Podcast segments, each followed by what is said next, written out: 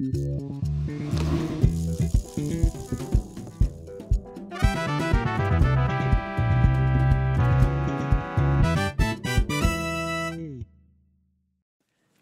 各位听众大家好哈。那我们今天我们是 Star Bar 第六集了哈，这第六集真的也算是一个里程碑了。那我们今天想要跟老师聊的是这个创业生态系。是那创业大家知道创业是什么，生态系好像也大概知道什么。那什么叫做创业生态系？我自己也觉得生态系这个名词，它在呃很早前生物学我们可能就学过了哈。对但是呢，其实我们就只是在生物的世界里，然后呢，到了几年前开始在创业或者商业世界里，大家就开始常常提这个名词，它也是国外来的啦。所以那时候大家说，哦，这个很棒啊，这概念很好，我们应该要做这件事情。就比如说，呃，它应该是一个我们以前在企企业里面可能会说产业链，对，或上下游什么供应链或群聚，是。然后很多这种概念，但是生态系它比较不像是这样，它比较像是说，呃，彼此之间可能并没有直接的契约关系，可是他们可能可以一起在这个里面，呃，会有有点类似生物链的感觉啦，然后就是说他们是有关联，但并不是用契约去建立的，然后也不一定是区位，但是创业比较多会有区域的概念了，所以可能大家就会说，像美国的戏骨啊，嗯或者是。台湾可能就觉得，哎、竹科有类似这样子的氛围。那呃，所以这个概念进来之后，大家就觉得、哎很棒。创业里面是很需要有一个系统，然后里面是有很多的不同的角色，我们叫行动者，然后他可能会有大家彼此之间怎么去协助这件事。所以好像呃，主角是创业家，好新创公司，然后他可以透过呃这样子的生态生态系统的概念。去让他可以活得比较蓬勃发展吧。那呃，我觉得这几年大家就开始去推广这个概念。对对，我自己诠释是这样。老师刚才提到几个点嘛，第一个他从那个生物学那边来的，对，那再来是说你主角是创业家，我们应该都同意。那我后来很喜欢这个词或接触这个东西，是因为呃，如果创业家很重要，那我就觉得它就是像有点像是稀有动物或保育类动物，因为它很重要嘛。我们前面提的都是很重要，那也希望它好好的成长。所以在生物圈里面，如果它是稀有保育类动物，那就像是我们生物学，因为可能要有什么什么太阳、阳光、空气、水等等。那在这样的生态系的角色，老师觉得可能会有谁怎么样的角色算是这个生态圈蛮重要的角色？如果在创业里面，我自己感觉它呃。它通常会有一个区域啦，哈，因为我们都会讲说你要界定一个生态生态圈的一个一个范围。那如果我们把它当做一个区，像高雄好了，或者台北，可能它或者戏谷这样，它有一个区。那里面当然我们刚刚讲主角是创业新创公司，那它可能会有呃资金就创投，或者嗯是、资金的部分的对资金的来源。除了创投，还有银行也算，对对对对。然后呃加速器可能也算，对，比较像孵化它的加速器啊，这样嗯以前的可能孵化器、育成中嗯心。然后还有呃政府吧，政政府府其实也也蛮重要，因为台我觉得台湾的生态系比较像是由上而下，就是说它是人为去建制出来的，它比较不像说像戏骨，它可能是一群很多人进来，然后做起来之后，大家在这里弄得很好，可能它并不是特别某个人或某个单位去建起来的。当然，它有背后的因素，可是它的发展比较是由下而上。那我们在台湾目前都是政策导向，然后就会是由上而下。那所以政府就会扮演比较多政策制定啊、推动啊、资资源投入的角色。那当然它，它还会有一些产业里面的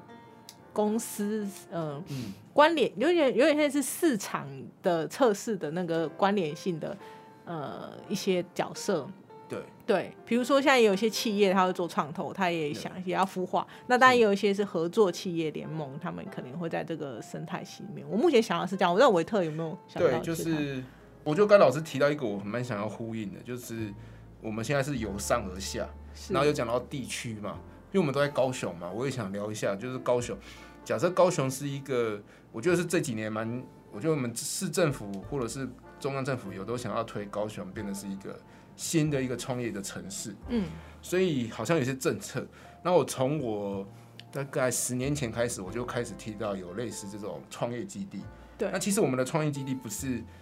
可能像国外，它可能是真的是由下而而上，就是诶、那个圈子突然就很多创业家，然后聚集起来就很热络，然后就影响更多的创业家进来。可是我们好像是政府去设定，啊，你这个地方就是一个创业基地，对，那你就是了。哦，所以我记得十年前开始，好像这边，嗯，学校附近就有一个叫 c o 的，对对。在盐城区。那我觉得那个地方蛮酷的是，它原本是一个旧市场，对，然后这几年一直在改，所以可能老师不知道还有介绍到哪一些创业基地。高雄来讲，是。比，如说对。C o 好像比较是数位网络类的，对。然后博尔之前有个共创基地，它是比较文创类对，比较文创类对，那当然这几年政策比较导向就是做科技类嘛，哈，所以就什么 coin，coin 是比较那时候呃配合智慧城市，对然后又有配合一些什么 FinTech，对。对，然然后后之前本来有一个叫新年 N 重哦，N 重他那时候是比较偏 maker 的，对对，啊现在现在也没有了，对他对，们也现在叫拼位嘛，对，对，然后还有呃，之前青年局也要弄一个啦，就是比较媒新媒体类的，对，然后其实后来当然呃，除了高雄市政府嗯之外，中央有有下来嘛，就是做亚湾嘛，亚湾亚湾是这几年最红的，对经济部的支持的做五 G 跟 I L A I O T，对。对。那我我这还提到一个比较少人知道，就是曾经高雄有想做一个有点像是呃 A R V R 的体感创业基地，哦。然后它叫做 Cosmos，然后在那个捷运站附，哎、就是捷运公司里面，高雄捷运公司里面，是 O two 吗？还是？不是 O two，O、哦。Two 是我们就叫口音制高点，哦哦，所以我们这样算下来，高雄好像有五六个类似的创业基地，可是对。就是因为它是由上而下，所以我觉得。嗯，可能这几就是过几年也有新的，或者是资源不够。啊，最近好像还有一个叫什么大港创建嘛，之前说在八五大楼里面，对这个这个新的，这我就比较不熟，这老师可能知道比较多。对，这刚成立，对，它就是每年都会有一些新的，可是就我觉得这是由上而下的问题，就是当可能这个政策没了，或这个资源没了，好像就没了，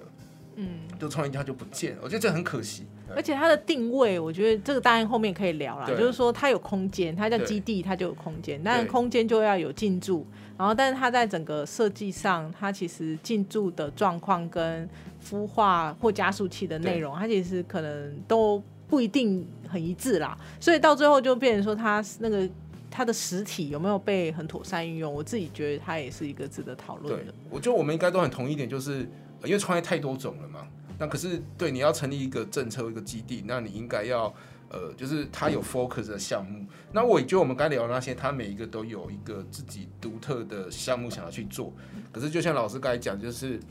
你想做跟真的有没有这样的创业类型的那么多的团队，以及是不是像仰望，我觉得它的就是五 G LT 很崇高，可是好像没有那么多五 G LT 在地的公司，所以这几年近这一年呢、我就发现很多跟那个没什么关系的人，可是也进驻了。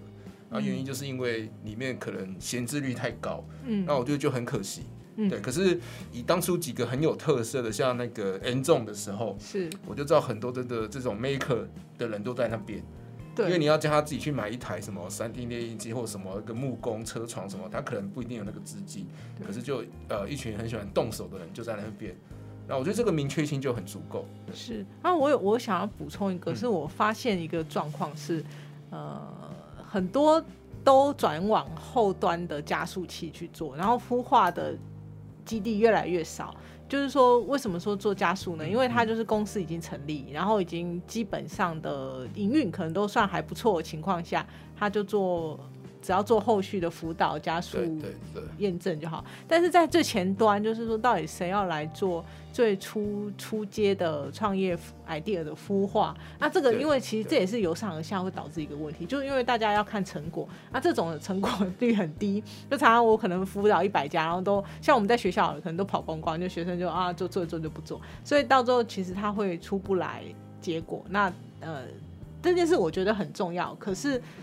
大家没有心力去往那里走。对因为导师刚才跳到这边，我刚才也想聊到，就是一般来讲，可能一般人会不知道什么叫孵化器，什么叫加速器，或者现在好像有些名词就把自己搞混。是，那孵化器是比较听起来是比较更前端一点，对，可能是 incubator。对，那加速器感觉像老师讲，它可能真的有一个东西的，你是一个公司，或者是你已经开始在营运了，对那我在协助你加速成长，对所以应该是有程度上的不一样。对程度阶段，然后所以像我刚刚讲那些基地，你去看他们呃进驻的条件，你就可以发现，他如果说他进驻条件是你已经成立公司，然后并且你可能要呃有一定的程度规模，对。那他还要经过很多审查才能让你对进来。那这种通常你不够成熟，你根本进不来啊。对啊，是。对啊，那那那出街的那些就是有想法的，其实他们就比较没办法进去。对，。我觉得政策好像没想那么多哦，因为他他都要去看哪个局处负责，因为我们刚才讲那么多基地，老师知道那刚才讲那么多基地分属在哪些部会里面吗？哦，一定有经济部嘛，对不呃对？经以地方来讲，哦中央叫经济，那地经经发局经发局、青年局、文文化局也对文化局也有，对，对，所以就是你看散布在这么多不同的部会，哦所以大家也不会就是你看呃，的哦。比如说像金发局，它服务的就一定是公司对，金。发局要大一对，点。那青年局可能就比较还好，我可能可以是团队，对或者是你就是年轻人有想法就可以。对那文化局也可能也是这样，就是你不一定是公司，可能你就是一个手做的人才之类的，嗯所以他是看哪个部会负责，就是刚好那个空间是哪个部会的。嗯，不过我觉得他们没有想到说，呃我们可能比较像孵化或比较像加速。对，因为学校当然比较嗯比较难去做减。太多加速，大部分可能他加速就会去去外面加速器，那学校可能更多是做孵化，大学啦。那但是其实有一些人想创业，他可能不在学校系统里，他就初期也会比较辛苦一点。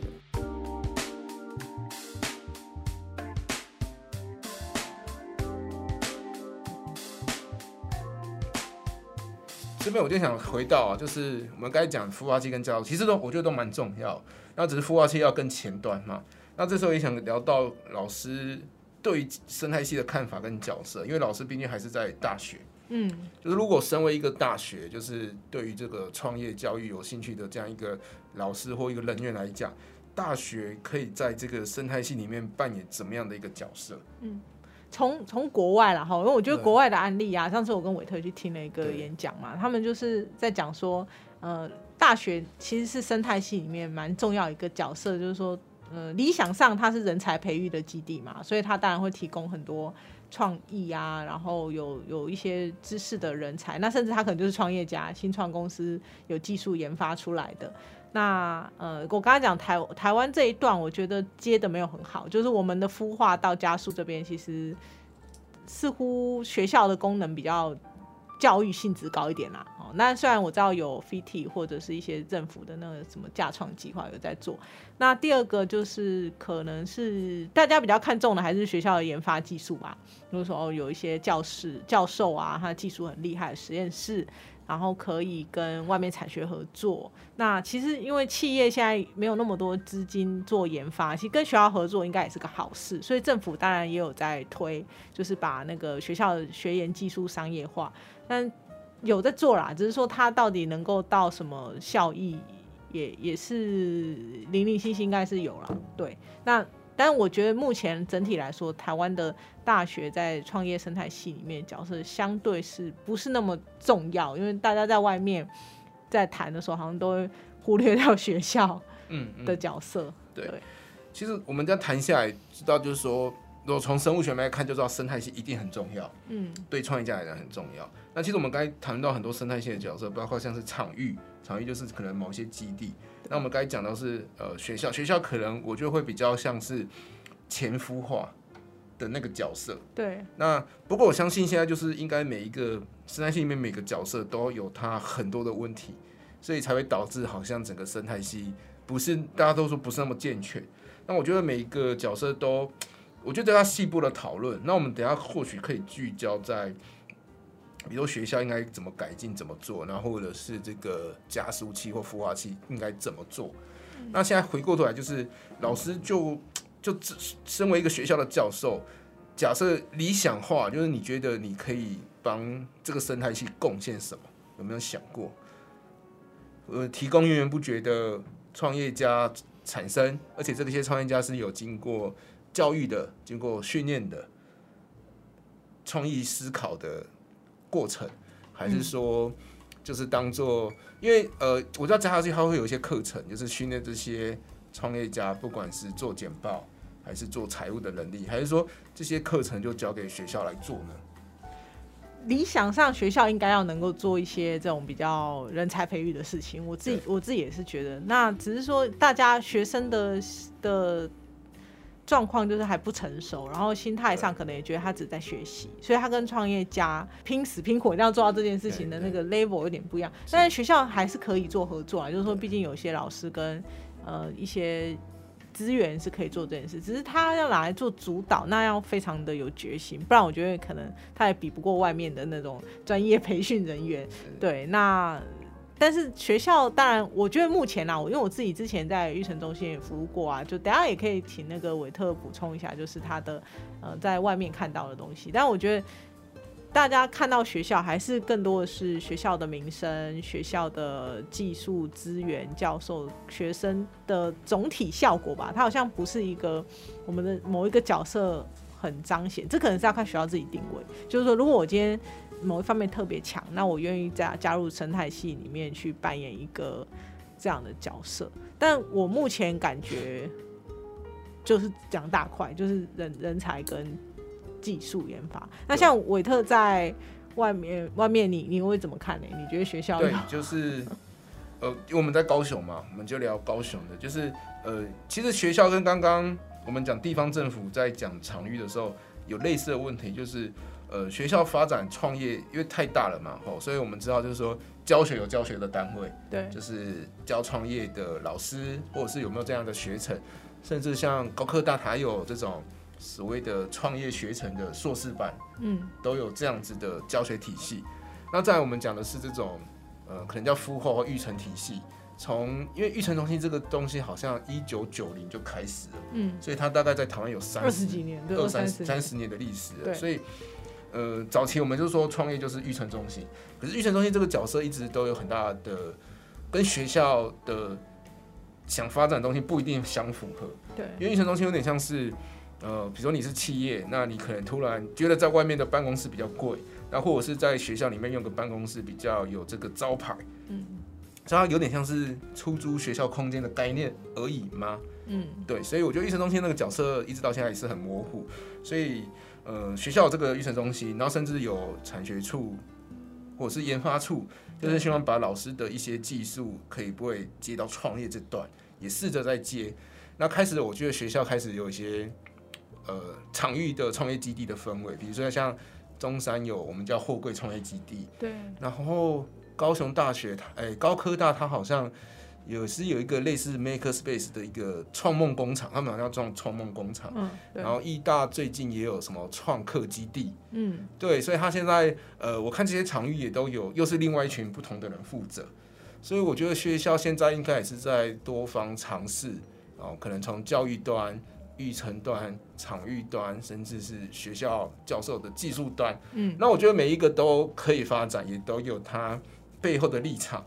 可是，呃，这些似乎都是多头马车，对，就是好像彼此跟彼此是没有办法合作啊，或者是怎么样。我我自己从外面看到是这样，同意啦哈，因为我觉得这有一个根本的差异，就是在学校里面的。单位或人员大概比较是从教育思路去想这件事，就是教育逻辑，就是我们就是在培育啊人才，那他一定不会是盈利逻辑，然后他也会觉得说，那外面商业市场怎么样，可能也不是我们呃很懂的，因为我们其实没这么多经验，然后所以呢，大家就会把目标所在说，我们只是在教育。那这件事情也也很重要，只是说它一旦要涉及到你刚刚讲的，说我们要把技术商业化，我们要把呃基地出租，我们要有很多的创业家出来，它其实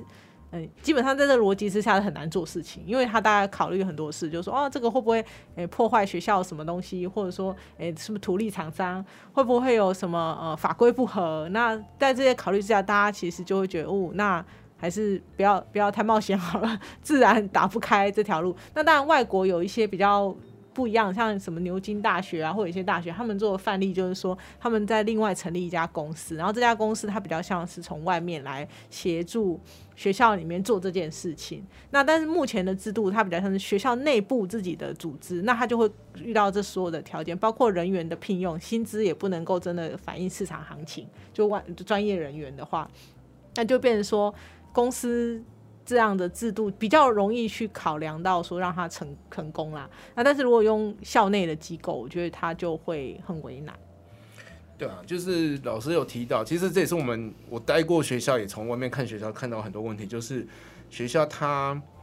有些制度上的问题，所以它很多东西没办法突破太多。不过大家也可以像老师刚才提到，就是像什么牛津，它有有一个公司专门在处理这些事。我觉得的确也是需要，就是说要一个独立在学校外面的公司来处理。那我觉得这个精神很好。可是那时候我记得我们在中山也有尝试，不止中山，我觉得很多学校也开始，就是学校成立子公司或是衍生公司。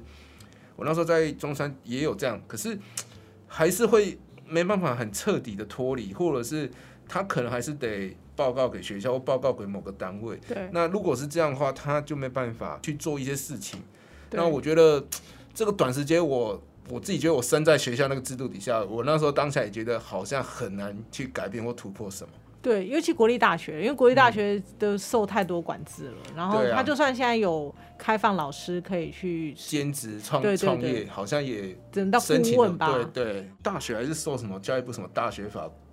管理。那像美国很多私立大学，你们就私立了嘛，所以他公司，比如说你公司真的赚很多钱，好像也不会觉得你怎么。可是，在台湾好像会觉得，哎，你如果是大学的衍生公司，你赚很多钱，好像就会不不应该吗？还是怪怪的？所以对老师来说很怕犯法，然后老师本身自己在做这件事情也不太。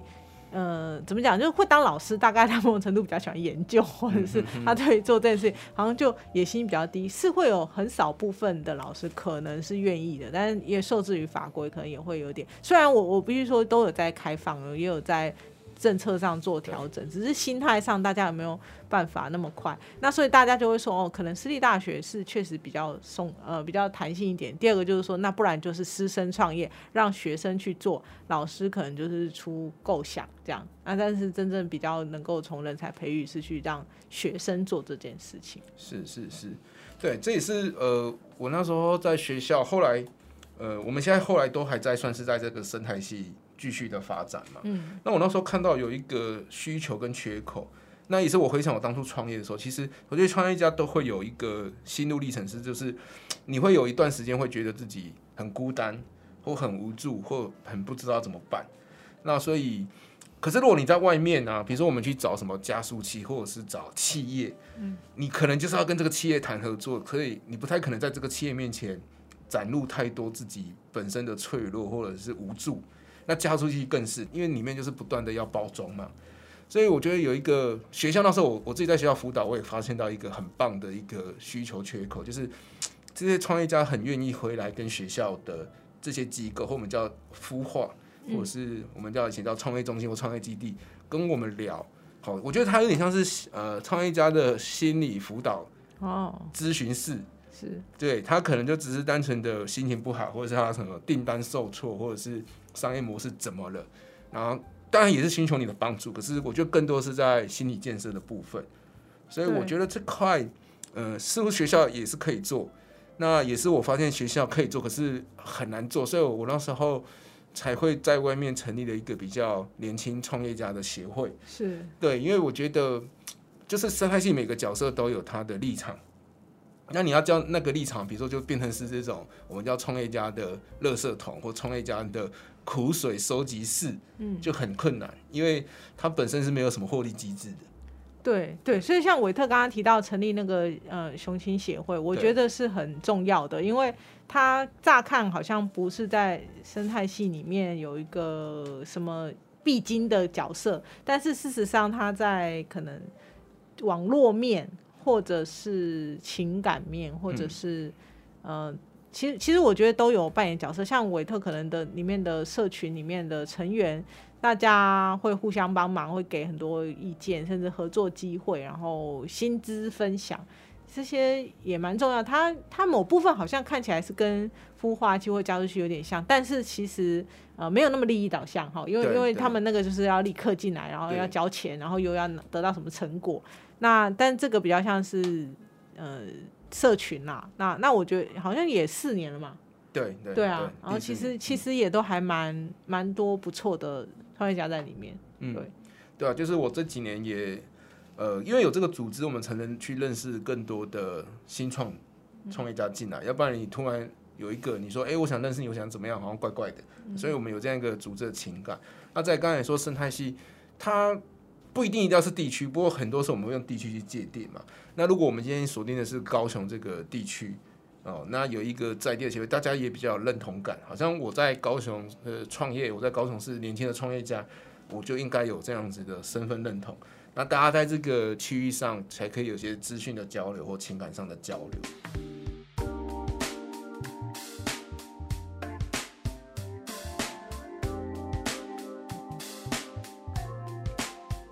我这边接下来想跟老师聊的是更更大的东西，就是呃，我我自己在看这个生态系，呃，我觉得这个加速器算是蛮重要的一个角色。是因为国外我们常常说什么戏骨很厉害，或是哪里很棒，好像就是背后都有一个很厉害的加速器。像最有名的应该是什么 Y Combinator，所以我们很多都是学他们的。那么这几年在台湾也开始做这个，所以我们有很多的计划，也是从早期的补助的育成中心，现在看起来比较不想补助医生中心的，而是想补助这种民间的加速器。对，然后也想跟老师讨论，诶，这个在台湾这几年的发展有没有遇到什么问题，或接下来是不是怎么做会可以更好？嗯，那其实加速器也分很多类型。我觉得韦特这几集一直都有跟大家在分享一个观念，就是，哎、要有一些特色的，呃，应该说产业别的定位要很清楚。是。因为创业类型太多，然后阶段也很不一样，嗯。所以当你在孵化也好、加速也好，如果都很杂，其实很难对。嗯呃对症下药，或者真的有很棒的资源 support 这样。所以大部分加速器它也会分，譬如说生医类，它就有专门做生医生医的类的，我这几天听到有名是个叫比翼，对啊，就是他们，他们嗯。其实，在高雄也进对驻嘛，对对对好几个地方。然后呃，当然也有刚刚讲的，哎、呃，还有什么？石龙科技跟吃的对，生物科技可能要有关，叫好食好事。嗯，这个也然后其实，这前年就有，就是老师刚才讲那个跟游戏类很相关的，我们叫创梦市集，创梦世纪。然后当然最早还有就是那个林志成他们在做，就是专门做 Apple Apple 的，它叫 Apple Watch。那现在可能不止做 Apple，因为 Apple 这几年好像就没有那么的说非得做 Apple。对，所以我觉得这个政府在不管是政府 support 民间啦，哈、嗯。或者民间自己在，啊，也有一些地方创意房是做比较像地方创生的，对对。对，所以其实他们都大概会选一个类别，然后进去做这样子的招募跟筛选，然后做辅导。那我觉得这个过程比较像是彼此互相认识，然后找寻有潜力的新星，然后去做支持。那这中间当然就会有一些合约，他们也会可能会有一些投资的机会拉进来。那因为因为加速器，我刚才讲它已经比较成熟，所以他看到成长机会是有的。这这种我就会比较容易看到说，哎、蛮蛮多企业在这里面就可以募资啊，募到什么什么几千万啊，这种其实是不少的。对，那我们 回过就是呃，每个每个单位啊、呃我们现在讲不管加速器还是呃创业中心，它它总是需要有一些获利模式的产生，嗯，要不然它不会出出现在这个生态系里面嘛。对。那可是目前不管从早期的育成中心，一直到现在所谓的加速器，想跟老师探讨是，你觉得他们的商业模式会是什么？为什么他们想要做这件事情？育成中心比较难有商业模式，是因为它本来就在学校系统里面，它是靠补助或者学校的校务基金在支持的人对人员费。那就算他有收入，他也不会进到这个单位里面，他可能更多是回到学校。对所以到最后呢，大家大概就是比较像是公务形式的去完成它。对对，那如果是加速器民间的话，我觉得它应该会更有发展的可能性，就在于说它能不能，大概就比较像是说它成长的跟创投很像啊，哈，就是说对对。它这个公司如果成长，它可以占有股份也好，它可以对。它可以得到一定比例的回馈，对。对，所以这个美国它也是这样，因为就是呃，如果你没有占股份，它这中间的训练等也是白费嘛。对。那占的股份，它的获利模式就是有朝一日你成功，我就可以获到十倍、百倍的回馈。所以也是那时候台湾引进这个交切模式的时候，一开始大家政府才会规定说，他希望未来的人都要有自己的资金。原因是一一开始的加速器，它它就从早期的育成中心或孵化器过来，它可能还是没有自己的资金，可是他知道政府要做这个加速器计划，他就跟着做了。可是你没有资金，他等于是在领政府的补助在玩。可是如果政府的补助一没了，那可能很多加速器就没了。所以这几年才会看到说你要有自己的获利模式。那所以投资入股是一种，那我们最近也看到说所谓的企业的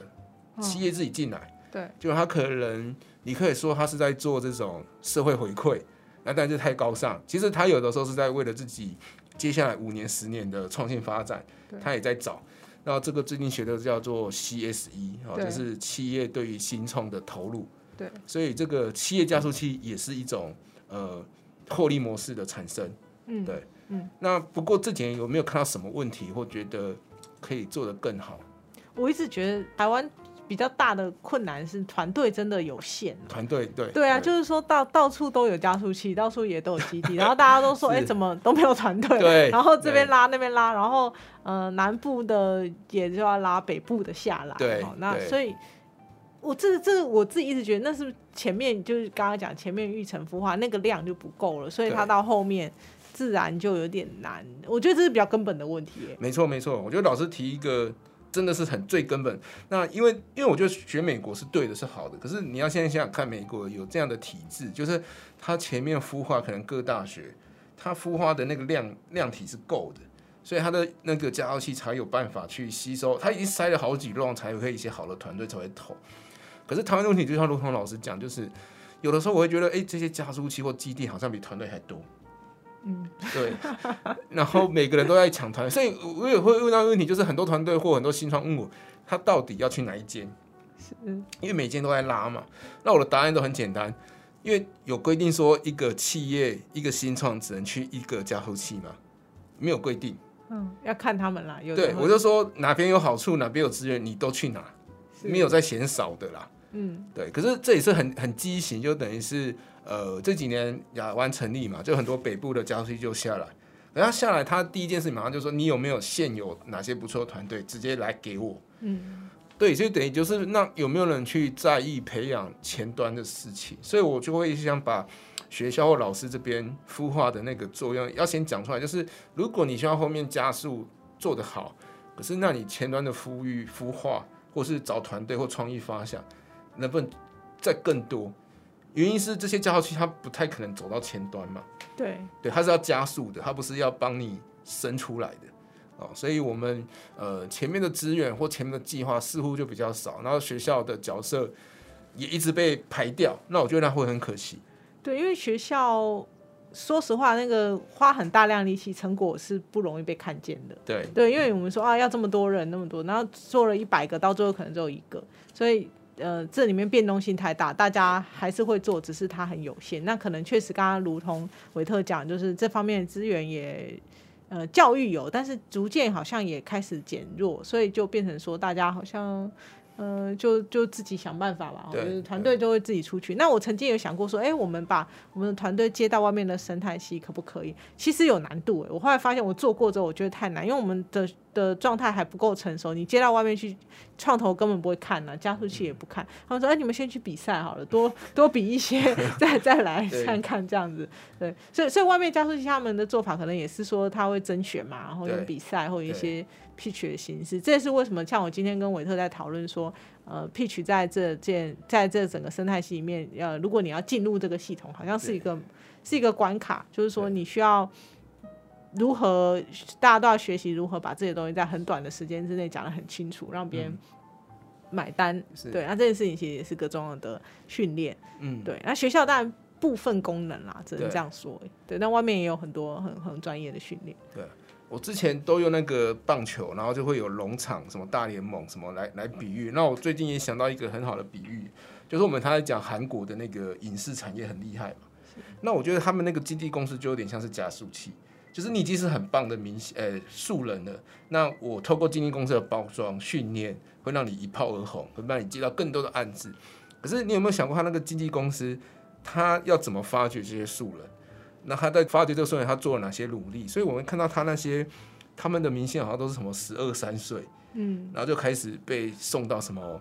培育室啊、孵化器啊、什么练习生、练习生啊，就等于是他们前面有那么大的孵化的能量，才会有后面加速的可能。嗯，那我以前说台湾如果新创这块生态系要做好，就是呃不是只看后面的加速，而是前面的孵化、创意培养，然后甚至创业练习生的制度什么等等，能够更完善，或有更多的人愿意下来投入这块，才会有后面的加速的可能。对，这是我今天呃，我们讨论一下我自己的结论，而不想老师的想法。刚刚韦特讲那个，我觉得很好，当然我也很很期待，只是说他会变成说，那谁要来去 support 这件事？因为他本身商业模式是建立不起来的，建立不起来的。对，就是刚刚讲，他是嗯，政府支持好了，那学校支持会有一笔经费，对。可是他又在刚刚我们讲那个系统之下呢，大家做也好像接不到外那么那么全面的去外面。的那种，应该不是讲去外面，说他的那个嗯培训系统，我觉得好像还没有